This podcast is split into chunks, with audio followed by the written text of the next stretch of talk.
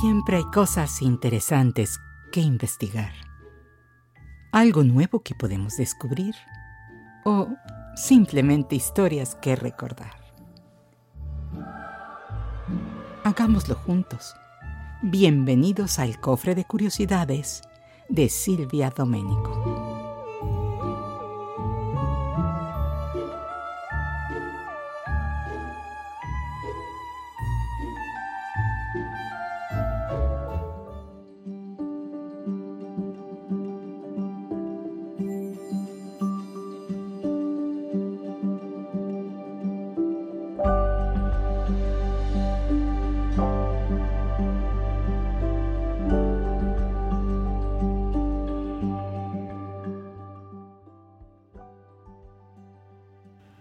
Las pocas fotos que hay de él muestran una bella sonrisa y una mirada inteligente de alguien decidido. Es el periodista checo Julius Fuchik y en su honor, el 8 de septiembre se conmemora el Día Internacional de los Periodistas, porque fue ejecutado por el régimen nazi en Berlín en 1943 debido a sus escritos. Fuchik nació en Praga estudió filosofía y en 1921 se afilió al Partido Comunista. Sus actividades como periodista iniciaron como crítico literario y teatral, para posteriormente iniciar con reportajes más cercanos a su ideología. En abril de 1942 fue detenido por la Gestapo, trasladado a Berlín en el verano del año siguiente, torturado y colgado poco después.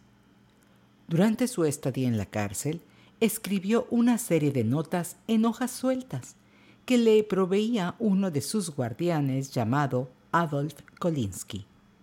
La recopilación de sus textos fue publicada póstumamente bajo el título de Reportaje al pie de la horca, donde relata sus vivencias, las torturas, las condiciones en las que se encontraba y el ambiente entre los detenidos.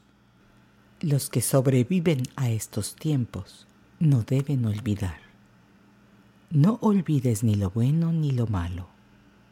Quiero que se sepa esto, que aquí no hubo héroes sin nombre, que eran personas con nombres, rostros, anhelos y esperanzas, y que el dolor del último de ellos no era menos que el dolor del primero el deber del hombre no termina con esta lucha, porque ser hombre seguirá para exigir un corazón heroico, mientras la humanidad no sea del todo humana. En otro fragmento, Fuchik habla con la muerte. Has tardado mucho en llegar, y sin embargo, esperaba conocerte más tarde. Esperaba vivir aún la vida de un hombre libre, poder trabajar mucho, amar mucho, cantar mucho y recorrer el mundo. No hay vida sin canto, como no hay vida sin sol. En 1950, Fuchik recibió el título póstumo del Premio Internacional de la Paz.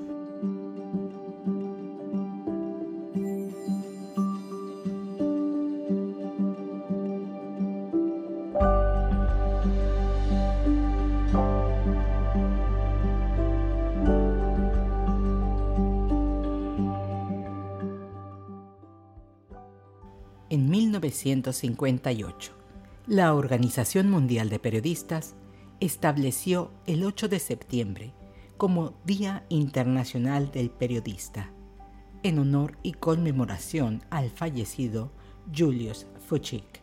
Y esta fecha está dedicada a resaltar la importancia de los que ejercen esta profesión en la búsqueda de la verdad y en la defensa de la libertad de expresión. Tristemente, el desenlace de Fuchik se sigue repitiendo hoy en día, con periodistas que son objeto de ataques, encarcelamientos, secuestros y asesinatos por ejercer su profesión. Según datos de la UNESCO, en 2020, 59 periodistas en el mundo fueron asesinados y ellos continuaron engrosando una cifra que supera los 900 en la última década. Según el informe de Reporteros Sin Fronteras, México es el país más peligroso del mundo para los periodistas, donde ocho fueron asesinados en 2020. Los periodistas en México con frecuencia son puestos bajo vigilancia, amenazados y castigados fatalmente por intentar exponer o publicar la corrupción política o información incómoda para diversos grupos. Un promedio de 8 a 10 periodistas es asesinado en el país cada año. Además de México, los países en los que se han registrado más asesinatos son Irán, Afganistán, Pakistán, India, Filipinas y Honduras. Los periodistas corren el riesgo de ser capturados y detenidos como castigo por criticar un régimen político o una ideología religiosa, por difundir noticias sobre contaminación, empresas dañinas, cárteles de drogas, perseguidos por insultar a quienes están en posiciones de poder, perseguidos por las imágenes que publicaron y asesinados a tiros, simplemente porque estaban en el lugar equivocado en el tiempo inadecuado.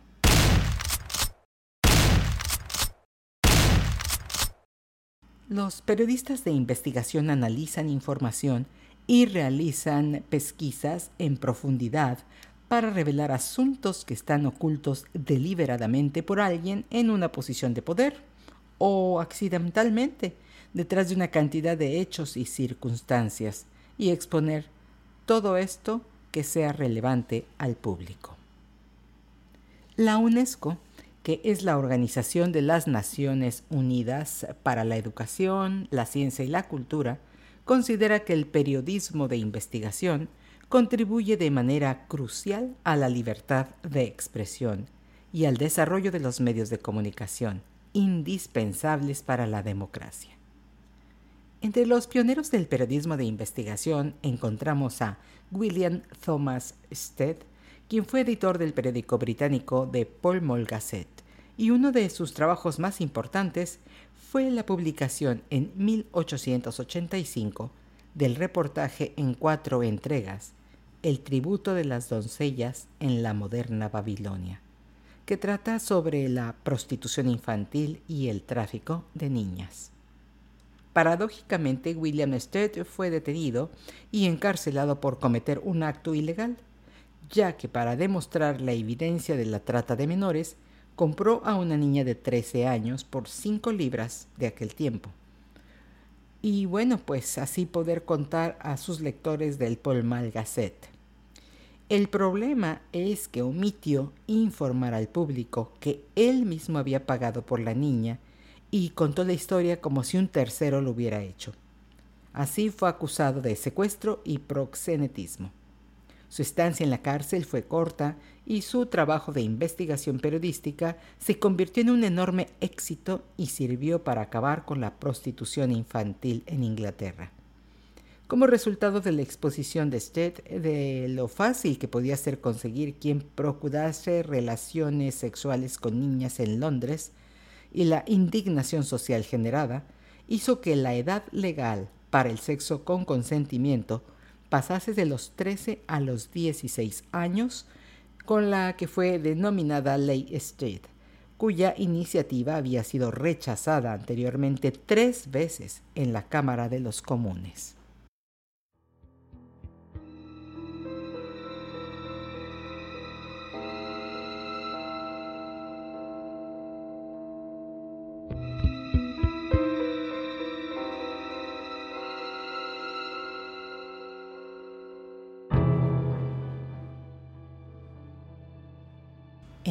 1887, la joven Nellie Brown alquiló una habitación en una pensión en la ciudad de Nueva York y repentinamente empezó a comportarse de forma extraña. Caminaba sin rumbo por los pasillos y por las calles cercanas, se negaba a dormir, gritaba de forma incoherente. A los pocos días, los propietarios de la pensión llamaron a la policía y posteriormente fue diagnosticada como demente, siendo enviada a la isla de Blackwell, a un terrible establecimiento psiquiátrico en Nueva York, en el que las mujeres vivían hacinadas y en condiciones lamentables de abusos por parte del personal. Nellie Brown se llamaba en realidad Nellie Bly y era una de las periodistas estadounidenses más intrépidas de la época. Ya en otro episodio de este podcast hemos hablado de ella. Así que esta pionera del periodismo de investigación fingió su locura para infiltrarse en el manicomio y conseguir conocer de primera mano la vida en esta institución psiquiátrica. Las experiencias de Bly como interna en la isla Blackwell fueron publicadas inicialmente como una serie de crónicas en el New York World y luego como el libro Diez días en un manicomio. Su denuncia de la situación real de las pacientes psiquiátricas obligó a las autoridades sanitarias a realizar una investigación oficial y mejorar las condiciones de vida de los enfermos mentales.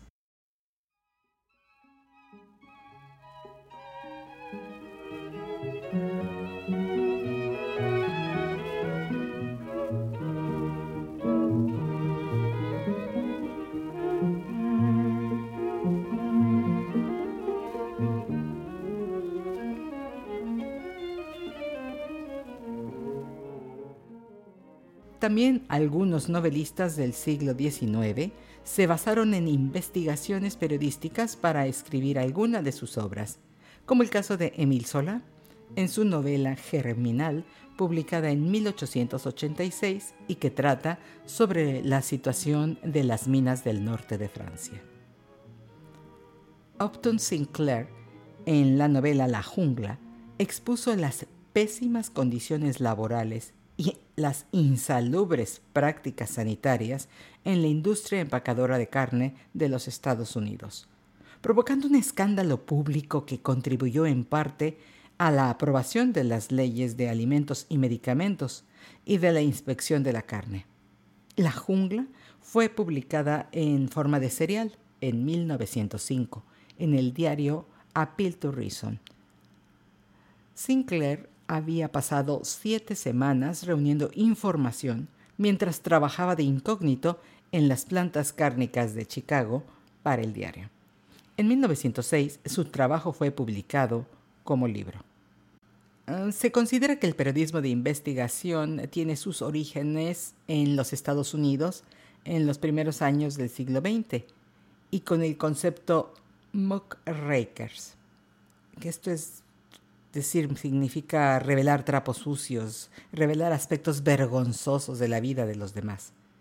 Aunque buena parte de esta corriente se centraba en la temática de la corrupción de los políticos, denunciando la situación laboral que amenazaba al país.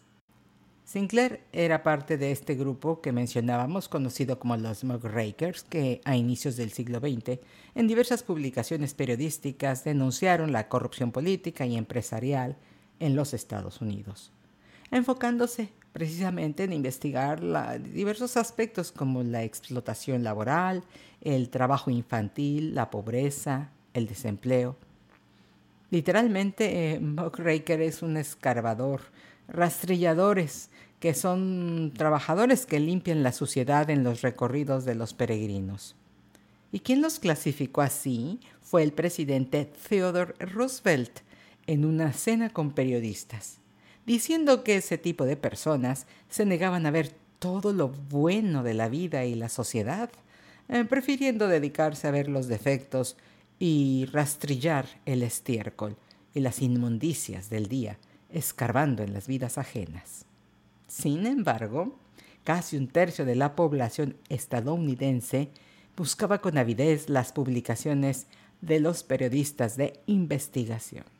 Otra de ellas era Aida Minerva Tarvel, quien para McClure's Magazine de Nueva York, una revista mensual, publicó en varias entregas la historia de la Standard Oil Company del magnate John Rockefeller.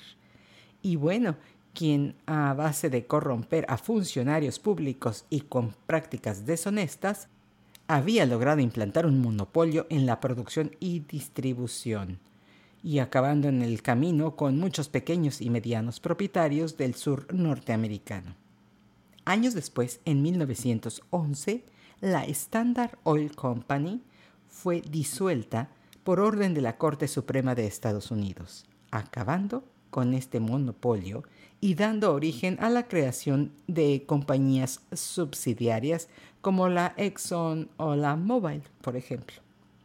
También las investigaciones de Ray Stannard Baker sobre la industria de las patentes médicas contribuyeron a legislar sobre dicha actividad y a la formación de la Food and Drug Administration, organismo reconocido internacionalmente porque es el encargado de aprobar el uso de productos relacionados con la salud que deseen venderse en los Estados Unidos.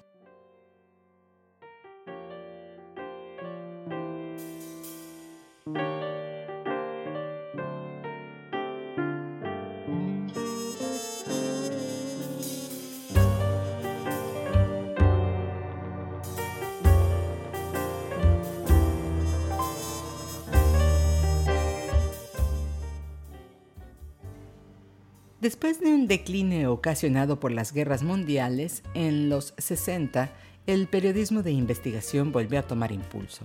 Y a mediados de los 70, Donald Bartlett y James Steele publicaron sobre el sistema de justicia penal de Filadelfia para el Enquirer.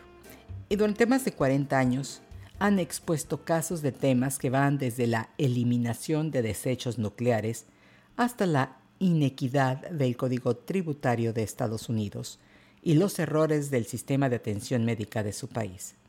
Son el único equipo de reporteros que ha recibido dos premios Pulitzer por reportajes periodísticos y dos premios nacionales de revistas, además de 50 premios de reportajes.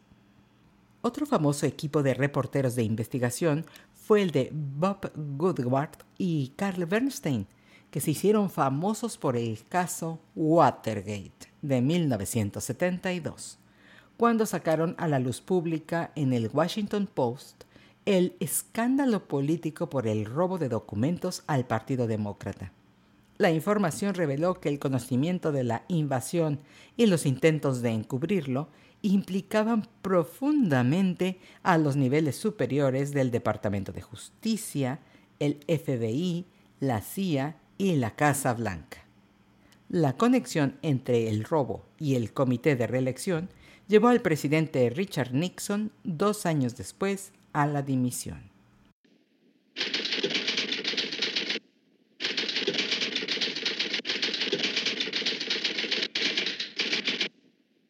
Base 1 to Unit 1.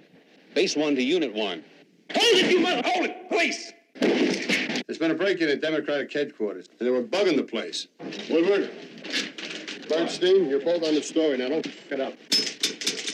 Redford. I'm Bob Woodward of the Washington Post. Todos los hombres del presidente es una película dirigida en 1976 por Alan Pakula, basada en el libro homónimo de Bob Woodward y Carl Bernstein que, como comentamos, relata la historia de la investigación periodística que condujo al famoso escándalo de Watergate y cuenta con un gran reparto encabezado por Dustin Hoffman y Robert Redford. I'm from the Boston Globe, but I'm digging around for Spotlight. Spotlight's on this? Yeah, we're looking into it, but you gotta help me. The Boston priests abused kids in six different parishes over the last 30 years. The church found out about it and did nothing. This is bigger than Boston. This is the whole system. Spotlight team. Show me that it came from the top down. A principios de 2002, The Boston Globe publicó Spotlight, una investigación que trata sobre el encubrimiento de la pederastia en la Iglesia Católica y que como resultado llevó al enjuiciamiento penal de cinco sacerdotes de Boston y que abrió la denuncia de casos similares en todo el mundo. Este trabajo ganó el premio Pulitzer. En 2015 se realizó la versión cinematográfica sobre el caso, dirigida por Thomas McCarthy, con Mark Ruffalo, Michael Keaton y Rachel McAdams. Gary Webb, San Jose Mercury News. You believe in conspiracy theories, Gary? No, I don't believe in conspiracy theories. Conspiracies, yes. If I believe it, there's nothing theory about it. Is the government aware that you were smuggling tons of cocaine into the United States? Yes, the government knew. This needs to be. Maten al mensajero, de 2014, dirigida por Michael Cuesta, está basada en la historia del periodista estadounidense Gary Webb, que puso en evidencia las conexiones de la CIA con el mundo de la droga y demostró que los barrios de los afroamericanos fueron inundados de crack mediante un narcotráfico destinado a abastecer de dinero y armas a la CIA. So, can I ask you a hypothetical question? Oh dear, I don't like hypothetical questions. Well, I don't think you're going to like the real one either. Do you have the papers? Not yet. This is a devastating security breach that was leaked out of the Pentagon. The most highly classified documents in the world. The Post, dirigida en 2018 por Stephen Spielberg, describe el trabajo de los periodistas de The Washington Post y del New York Times, que publicaron los papeles del Pentágono acerca de la ocultación de información sobre la guerra de Vietnam por parte del gobierno de Estados Unidos y que abarcó a cuatro presidentes.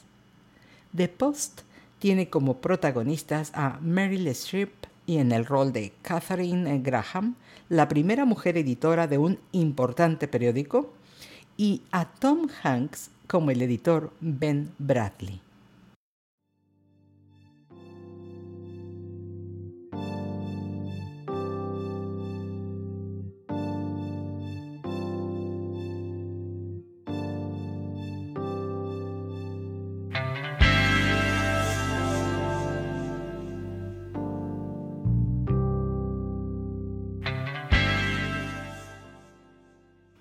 En contraposición al periodismo de investigación, que se basa en exponer hechos, en buscar la verdad en los últimos años con la proliferación de las redes sociales, se ha incrementado la cantidad de noticias falsas sobre toda clase de temas.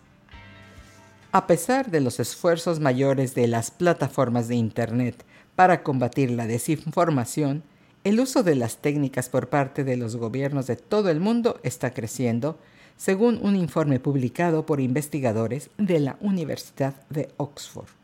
Los gobiernos están difundiendo desinformación para desacreditar a los oponentes políticos, enterrar puntos de vista opuestos e interferir incluso en los asuntos exteriores de otros países. Los investigadores recopilaron información de organizaciones de noticias, grupos de la sociedad civil y gobiernos para crear uno de los inventarios más completos de prácticas de desinformación de los gobiernos de todo el mundo. Entre los hallazgos demostraron que Facebook sigue siendo la red social número uno en desinformación, según este informe se encontraron campañas de propaganda organizadas en la plataforma en 56 países. Mientras que en un estudio de la Universidad de Nueva York se encontró que entre la extrema derecha en particular, la información errónea es más atractiva que la no desinformación. Y en este grupo las noticias falsas generan más participación en Facebook.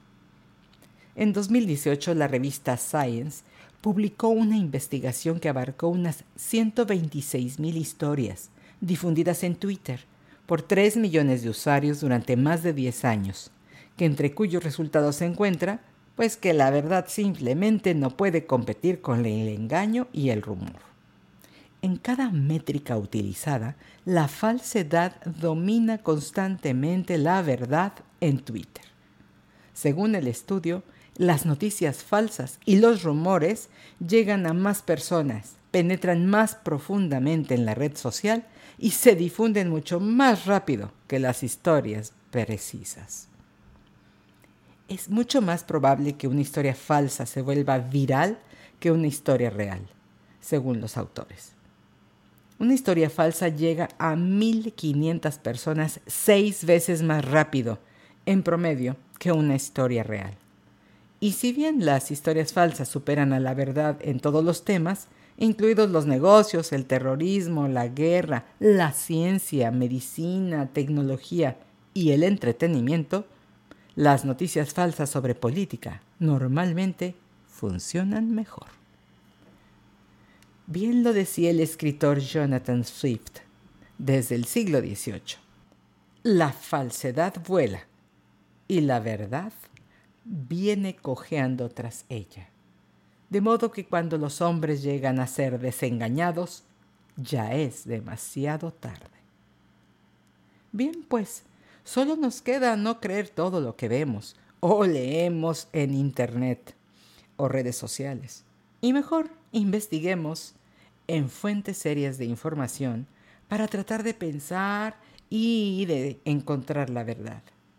Hasta aquí por hoy, como siempre, les agradezco mucho su compañía y hasta la próxima.